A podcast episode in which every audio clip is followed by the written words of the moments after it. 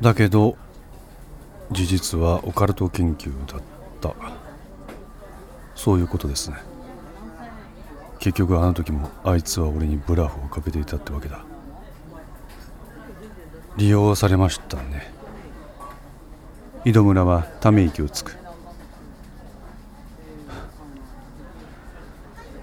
そういうことを俺は言ってるんじゃないんだ坊山。はい？別に俺はいいんだよ。コロコロ手の内で転がされても。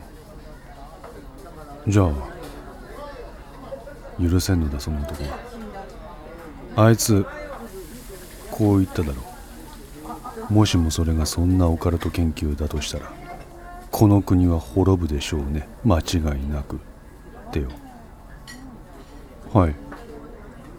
これって裏返したら国を滅ぼす研究をしてますよって宣言だ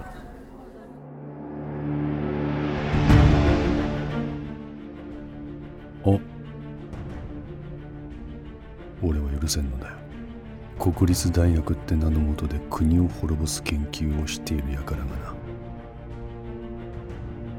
そして知らなかったとはいえその片棒を担いで今まで人よりいい生活を享受してきた。自分がよ。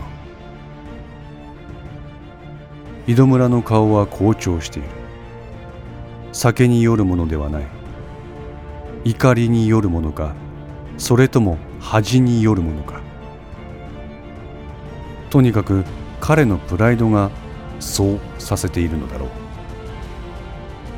坊やはい。お前も楠富も三貞に近づきすぎた。距離を取るためにしばらく仕事を休め。え楠富もですか？そうだよ。気づけよ。鈍いぞ。坊山は井戸村の言葉の真意がわからない。とにかく俺は俺のやり方で事態の収拾を図る。その間はお前ら二人に危険が及ぶ恐れがある。だから休むんだ。有給とか欠勤とか言ってられんとにかく俺との接点を消せ。分かったな。こう言った井戸村は坊山の分の会計を済ませ店から出て行った。接点消すって。ならなんでこんなところに俺呼び出せんて。冷めてしまった餃子を口に入れもぐもぐとそれを噛む。店の隅に置かれたテレビでは歌舞伎役者の襲名披露のニュースが流れていた。先代の思いを継いで精進してまいりますね。思いを継ぐ。餃子を噛む口の動きが止まった。まさか部長。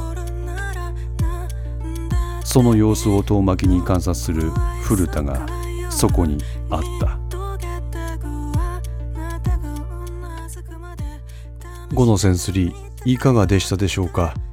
このお話は毎週土曜午前5時に1話ずつ更新できるよう鋭意作成中です。ご意見やご感想がありましたら Twitter の DM やウェブサイトのお問い合わせからお寄せください。皆様の声は私にとって非常に励みになりますのでぜひともよろしくお願いいたします。お寄せいただいた声には実質ですが何かしらの返信をさせていただきます。また iTunes Music Store の中のレビューも頂戴できれば嬉しいです。闇と船 F の活動状況については Twitter をメインに報告いたします。よろしければぜひフォローください。それでは皆さんまた来週。ごきげんよう。